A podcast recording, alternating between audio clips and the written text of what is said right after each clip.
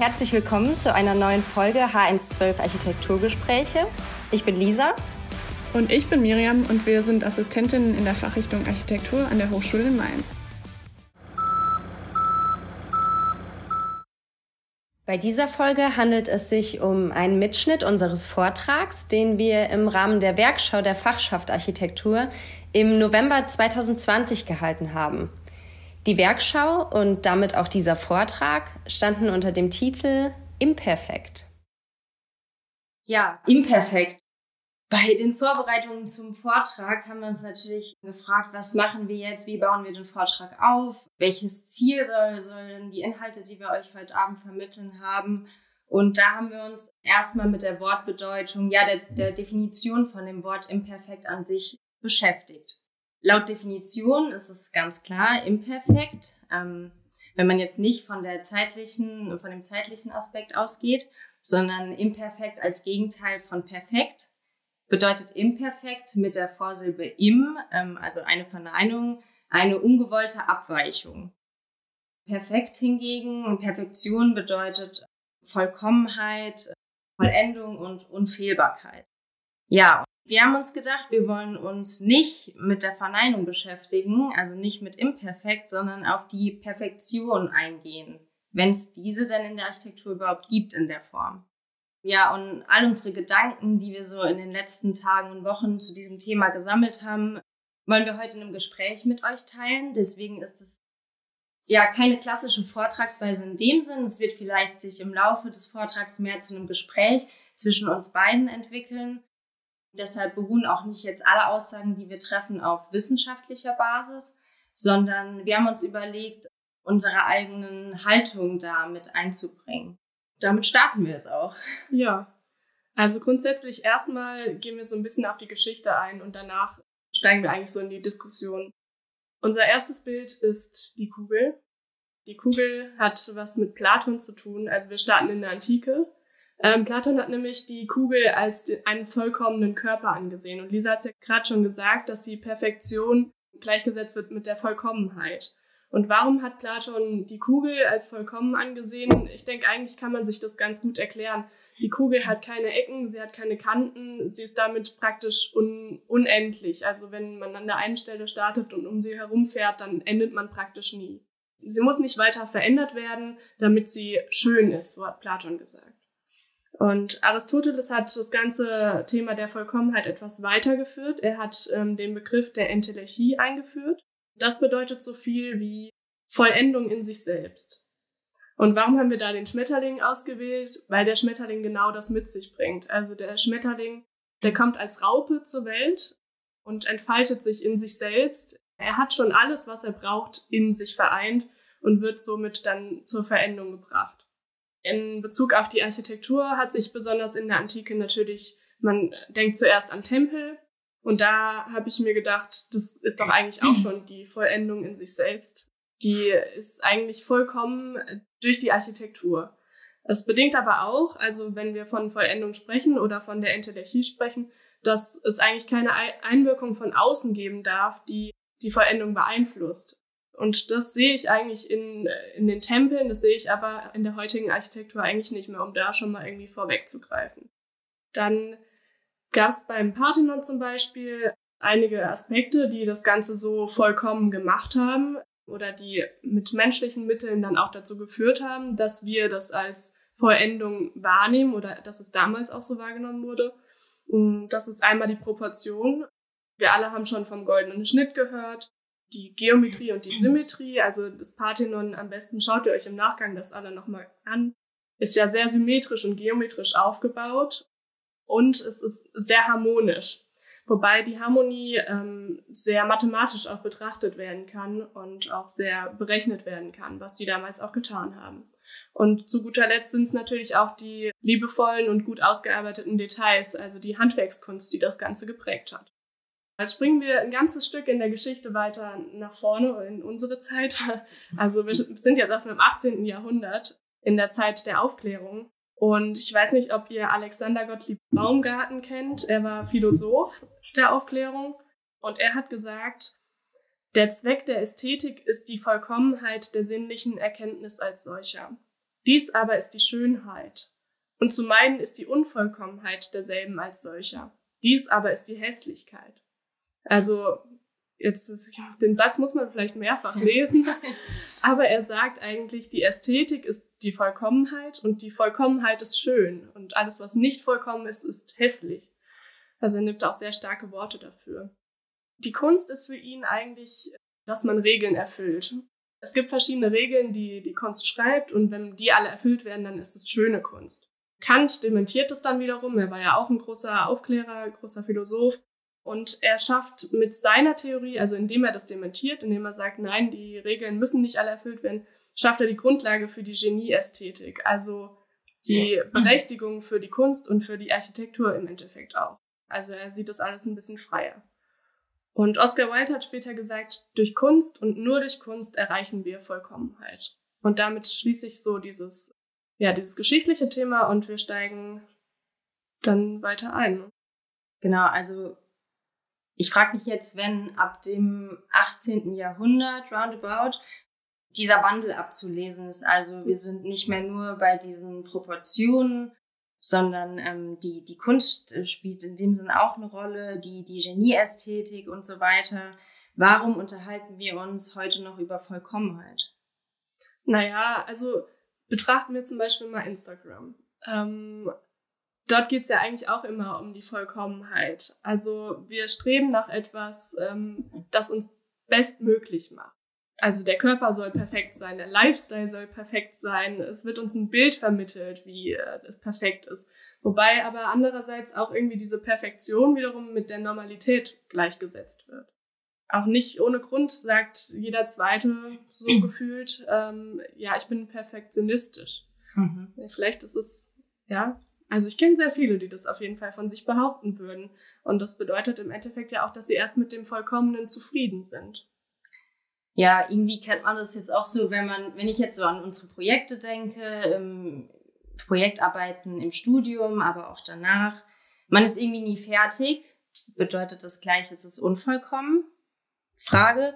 Ähm, also machen wir mal so einen Schwenker jetzt auf die Architektur an sich. Und ähm, ja, da komme ich auch wieder zurück zum Podcast. Wir stellen all unseren Gästen ähm, immer die gleiche Frage zu Beginn. Und zwar, was beschäftigt dich in der Architektur?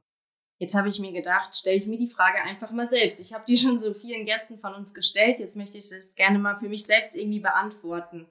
Und dann ähm, kommt mir gleich der Gedanke, dass ich mich mit dem Ursprung der Architektur beschäftigen möchte. Jetzt persönlich auf mich bezogen, im Laufe vom Studium, ähm, von den ersten Berufserfahrungen und so weiter, ähm, habe ich für mich das Ziel entwickelt, ähm, qualitätvolle Architektur zu schaffen. Für mich ist klar, dass damit einhergeht eine präzise Detailausführung, ausgewählte Materialien und Konstruktionen. Der Aspekt der Nachhaltigkeit ist mir dabei ganz wichtig. Ja, und ähm, eben das Ziel, unseren Lebensraum mit der Architektur, die wir schaffen, zu verbessern. Dabei, ja, spielt oft die gestalterische Aufwertung unseres Lebensraums durch das Bauwerk an sich eine Rolle. Also wenn ich jetzt denke an Konstruktion, an Materialwahl und so weiter, steht immer das Bauwerk irgendwie im Vordergrund. Aber gerade im Wohnungsbau beispielsweise, ähm, worauf ich mich ja dann auch mehr oder weniger spezialisiert habe, ist es eben so, Architektur im Wohnungsbau bildet ja unser Zuhause. Also stehen die Nutzerinnen und Nutzer im Vordergrund mehr und mehr Partizipation wird äh, gefordert und auch gefördert in den Entwürfen. Und jetzt frage ich mich im Hinblick auf äh, diese Aussage, was bedeutet es, ja, was bedeutet es für die Nutzerinnen und Nutzer qualitätvolle Architektur? Ich finde, dass das Ziel, das beschreibt ähm, Professor Dr. Julius Niederwörmer in unserer letzten Folge ganz gut, den ich hiermit zitieren möchte. In der Architektur geht es immer darum, Raum zu schaffen, positiv bestimmten Raum zu bilden, der atmosphärisch ist, der die Nutzerinnen und Nutzer in eine bessere Stimmung versetzt. Dass wir, also wir Architektinnen und Architekten, Heiterkeit auslösen mit den Räumen, die wir schaffen. Und dieser Gedanke, also bei, diesem, äh, bei diesen Aussagen kam mir der Gedanke, ähm, dass die Qualität in der Architektur ist, wenn dieses Ziel erreicht ist. Heiterkeit auszulösen. Letzten Endes die Nutzerinnen und Nutzer, für die wir ja bauen, wenn man wieder so zurückdenkt an den Ursprung der Architektur, wofür bauen wir eigentlich? um uns zu schützen vor Witterungseinflüssen und so weiter, ja, dass, dass, dass dann das Ziel erreicht ist. Ich bin mir aber auch sicher, dass das Ziel nicht erreicht werden kann, wenn es nicht im Wechselspiel steht mit einer präzisen Detailausführung, mit dem Einsatz von ausgewählten Materialien und Konstruktionen und so weiter. Um jetzt aber mal den Schwenk zurück auf das eigentliche Thema imperfekt oder perfekt ähm, zu machen, hat in Qualität nun etwas mit Perfektion, also dem Wort an sich zu tun. Und der Frage wollen wir jetzt auf den Grund gehen. Ja, und ich glaube, dafür müssen wir aber erstmal die Frage klären, was ist denn perfekte Architektur? Am Anfang, ganz, ganz zu Beginn, habe ich ja die, die reine Wortdefinition erläutert von imperfekt. Wenn man das jetzt auf die Architektur überträgt, würde ja imperfekte Architektur fehlerhafte Architektur bedeuten. Gleichzeitig würde perfekte Architektur ähm, Schönheit bedeuten, also Vollkommenheit, Schönheit, wenn man jetzt die reine Wortdefinition von Perfektion anschaut. Ich glaube aber, dass ähm, Schönheit einfach auch eine, eine Empfindenssache ist, dass Schönheit was mit einer Wahrnehmung, mit einer Erwartungshaltung, vielleicht sogar mit Normalität zu tun hat, vor allen Dingen aber auch mit Erziehung. Und ja, dass, dass daneben, neben diesen ganzen Faktoren, es gewisse ja, Regeln gibt, die im Allgemeinen als, oder wenn etwas nach diesen Regeln produziert wurde, ähm, im Allgemeinen als schön empfunden wurden. Also jetzt der Rücksprung zu diesem geschichtlichen Teil. Ordnung, Einheit, Vielfalt, ähm, also dass diese mathematischen Proportionen eben der Mensch als das Maß aller Dinge und so weiter, der Modulor, Le Corbusier, ähm, dass das alles ähm, ja da, da einhergeht. Mhm. Ja, mir fällt dazu ein ähm, Zitat ein, das haben wir uns rausgeschrieben. Das stammt tatsächlich auch von einem Architekten, von Walter Gropius. Äh, der hat im Jahr 1955 hat er gesagt, ähm, das Schlagwort das Zweckmäßige ist auch schön, ist nur zur Hälfte wahr. Wann nennen wir ein menschliches Gesicht schön? Die Teile eines jeden Gesichts dienen einem Zweck, aber nur, wenn sie vollkommen sind in Form, Farbe und wohl ausgewogener Harmonie, verdient das Gesicht den Ehrentitel schön. Das gleiche gilt für die Architektur. Nur vollkommene Harmonie in der technischen Zweckfunktion sowohl wie in den Proportionen der Formen kann Schönheit hervorbringen. Und das macht unsere Aufgabe so vielfältig und kompliziert.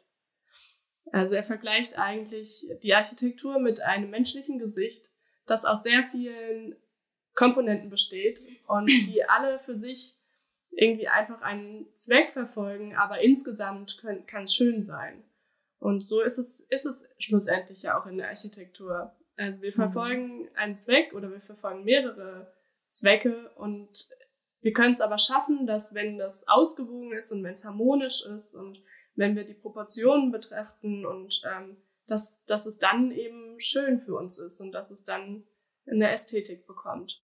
Aber was ist denn jetzt mit der Atmosphäre? Also wir sprechen immer so viel von Atmosphäre. Die muss doch auch einen Teil dazu beitragen, dass wir, dass wir etwas perfekt nennen können. Ist da nicht irgendwie auch, ähm, ist die Atmosphäre nicht ein wichtiger Aspekt, damit das perfekt wird? In jedem Gebäude, in dem wir sind, nehmen wir eine bestimmte Atmosphäre wahr. Wir haben jetzt ein Beispiel im Kopf von La Carton Vassal. Die bauen mit sehr einfachen Mitteln ähm, hochwertige Architektur, die einfach eine unfassbare Atmosphäre schafft. Und im letzten Jahrhundert hat sich die perfekte Architektur aber immer mehr auf Raum, Form und Detail fokussiert. Also die Atmosphäre ist ein bisschen, ist, ist die Frage, ist sie verloren gegangen? Und wie können wir die als Architektin oder als Architekten bilden, die Atmosphäre? Ist das im Endeffekt die Kunst der Architektur, dass wir eben für den Menschen bauen und dass wir den Menschen abholen und mitnehmen und äh, ihm somit eine Atmosphäre bieten, in der er sich entfalten kann. Und entsteht die Atmosphäre nicht eigentlich erst durch die Interaktion zwischen Mensch und Architektur? Ja, ähm, Interaktion hat ja auch immer etwas mit äh, Lebendigkeit zu tun.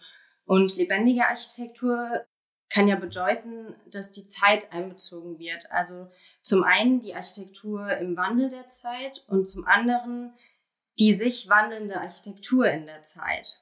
Also da wiederum die Frage, ob eben ja die, dieses Element der Zeit ähm, auch viel mehr, wie eingangs gesagt, mit atmosphärischen Erfahrungen verbunden ist, mit, mit einer Art Erziehung, Normalität ähm, beispielsweise, als mit dieser fokussierten und bewussten Wahrnehmung von Formen. Wenn ich zum Beispiel daran denke, ähm, wir Architekturgelehrte, ähm, also Architektinnen und Architekten, ob jetzt in der Ausbildung oder nicht, wir lernen ja gewissermaßen, welche Art von Proportion oder wie schaffen wir Atmosphäre, welche Kniffs müssen wir anwenden, damit eben das äh, daraus entsteht. Ja, da ist ja. aber auch so ein bisschen die Frage, ist das nicht auch eine Bildungsfrage? Ja. Ähm, also natürlich erfahren wir Bildung auch, indem wir einfach durch die Stadt gehen. Also betrachten wir zum Beispiel mal Mainz. Die Altstadt wird allgemein als schön empfunden, wohingegen äh, andere Teile von Mainz als nicht so schön empfunden werden. Ähm, ja, aber ja. wer sagt uns das? Klar, wir in unserer Ausbildung äh, können das vielleicht ein bisschen anders beurteilen, aber auch die Leute, die eben nicht eine Architekturausbildung genießen, die sagen trotzdem, was, was für sie schön ist und was nicht schön ist. Ähm, da ist wiederum, das würde jetzt zu weit führen, aber da ist wieder die, die Frage, was ist Bildung? Ist auch ähm, diese unterbewusste Bildung, ist die auch eine Bildung oder ist es manchmal vielleicht auch eine Fehlbildung? Ja, also wenn wir jetzt schon über, über ähm, ältere Stadtbilder und so weiter sprechen, lass uns über das Thema Perfektion und Alterungsprozesse sprechen, wenn man die beiden Wörter oder Themenfelder überhaupt miteinander äh, kombinieren kann. Dazu ein Zitat von John Ruskin, ein Schriftsteller, Philosoph und Künstler. Er argumentierte, im Grunde genommen ist Imperfektion essentiell für alles, was wir vom Leben wissen. Sie ist Lebenszeichen im sterblichen Körper ein Zeichen von Veränderung und Wandel. Nichts, was lebt, ist oder kann absolut perfekt sein. Ein Teil verfällt, ein anderer ist im Entstehen. Und alle lebendigen Dinge zeigen gewisse Unregelmäßigkeiten und Mängel, die nicht nur Zeichen des Lebens, sondern auch Quell der Schönheit ist. Jetzt ist Architektur natürlich ähm, kein Ding, was, was lebt. Es ist kein Mensch, es ist kein Tier, keine Pflanze. Aber ähm, wir haben über lebendige Architektur gesprochen und deshalb dieses Zitat. Alva Alto griff dann äh, Ruskins Idee auf. Der menschliche Fehler war vermutlich immer schon Teil der Architektur. Eigentlich war er sogar unverzichtbar, um Gebäuden die Fähigkeit zu verleihen, die Fülle und positiven Werte des Lebens auszudrücken. Also ich, ich finde, Ruskin hat ja mehr ja über über die Unregelmäßigkeiten und Menge gesprochen. Und Alto sagt auch, ähm, ja, dass der menschliche Fehler irgendwie so der, der Grund ist und Teil der Architektur oder dass, dass dieser unverzichtbar ist. Wie stehst du dazu? Ja, ich, da stellt sich mir so ein bisschen die Frage, wenn der menschliche Fehler unverzichtbar ist, dann ist doch auch der Mensch unverzichtbar. Also dann stellt, wird doch das in Frage gestellt, was in der Antike so hoch gelobt wurde, dass eben die Architektur ohne den Menschen funktioniert ich denke, damit schließen wir wieder so einen Kreis, der das Ganze einfach auf eine Ebene bringt, wo man sagen kann, okay, man kann vielleicht keine perfekte Antwort auf die Frage finden, was perfekte Architektur ist. Ja. Ähm, wir haben noch zwei kleine Aspekte, die wir euch noch irgendwie mit auf den Weg geben wollen, bevor wir das Ganze schließen. Das ist einmal die Frage nach dem Zweck der Architektur. Es war vorhin ja schon in einem Zitat von Gropius ähm, der Aspekt des Zwecks angesprochen worden wir betrachten das Ganze mal ein bisschen anders. Ähm, wir sagen, okay, Architektur entsteht ja auch immer aus einem Zweck heraus. Also wir bauen ja nicht einfach ein Gebäude, damit es dasteht. Das machen wir eigentlich nicht. Und da ist so ein bisschen die Frage, ist die Architektur halt für die Architektur da, damit wir bauen? Oder ist es, also wie es ähm, zum Beispiel in der Antike dann betrachtet wurde, oder ist die Architektur für den Menschen da? Vergessen wir den Menschen nicht eigentlich viel zu häufig? Und so ist unsere Intention oder meine Intention, Einfach zu sagen, bedenkt viel mehr, für wen ihr baut und für was ihr baut. Und ja, schafft Räume, die ähm, diesen Zweck dienen und dann können die auch schön und perfekt sein. Aber ohne dass man sich auf den Zweck irgendwie fokussiert und ohne dass man den Zweck noch im Hinterkopf hat, hm, ist das Ganze ja eigentlich zwecklos. Ja, und das ist deine Definition von vielleicht perfekter Architektur oder würdest du die beiden Wörter gar nicht überhaupt kombinieren. Doch, ich glaube, wenn die Architektur dem Menschen dient, so wie der Mensch äh, oder der Nutzer das ähm, braucht, wie der Zweck vorbestimmt war, dann ist es perfekte Architektur. Glaube ich schon. Hm.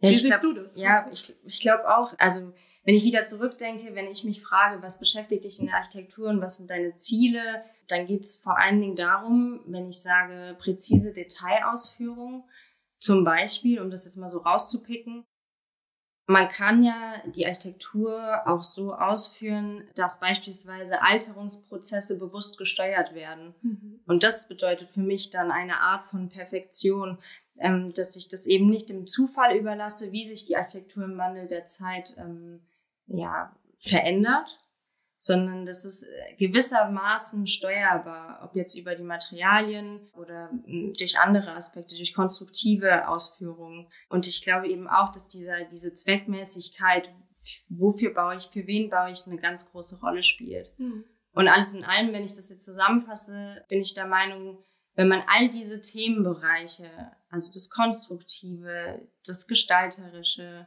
die Fügung, die Raumbildung, die sozialen Aspekte, die gesellschaftlichen Aspekte. Also ich meine, Architektur ist einfach ein riesig großes Themenfeld, was toll ist, was aber auch genauso die Herausforderung ist. Und ich glaube, ähm, um jetzt den Faden wieder zu finden, wenn man das alles schafft zu kombinieren, ähm, dann ist es qualitätvolle Architektur. Und für mich ist das der Ausdruck. Nicht perfekte Architektur, sondern qualitätvolle Architektur. Und vielleicht ist es aber auch manchmal die Imperfektion, die eben die Perfektion ausmacht. Und damit wollen wir eigentlich auch wieder auf die Werkschau zurückkommen. Wir glauben nämlich, also ihr habt jetzt viel gehört über Perfektion und Imperfektion, ähm, wie das sich auch entwickelt hat. Und das Ganze ist ein Prozess und ihr seid Teil des Prozesses. Und deswegen glauben wir, dass ihr nicht imperfekt seid, sondern eher im Gegenteil. Ihr seid perfekt und das, was ihr uns da zeigt auf der Werkschau, das ist perfekt für euch. Es für uns. Genau, es ist für den Zeitpunkt ist es vollkommen. Und wir danken euch für die tollen Beiträge, die jetzt im Lux ausgestellt sind. Ja, und damit schließen wir den Pod.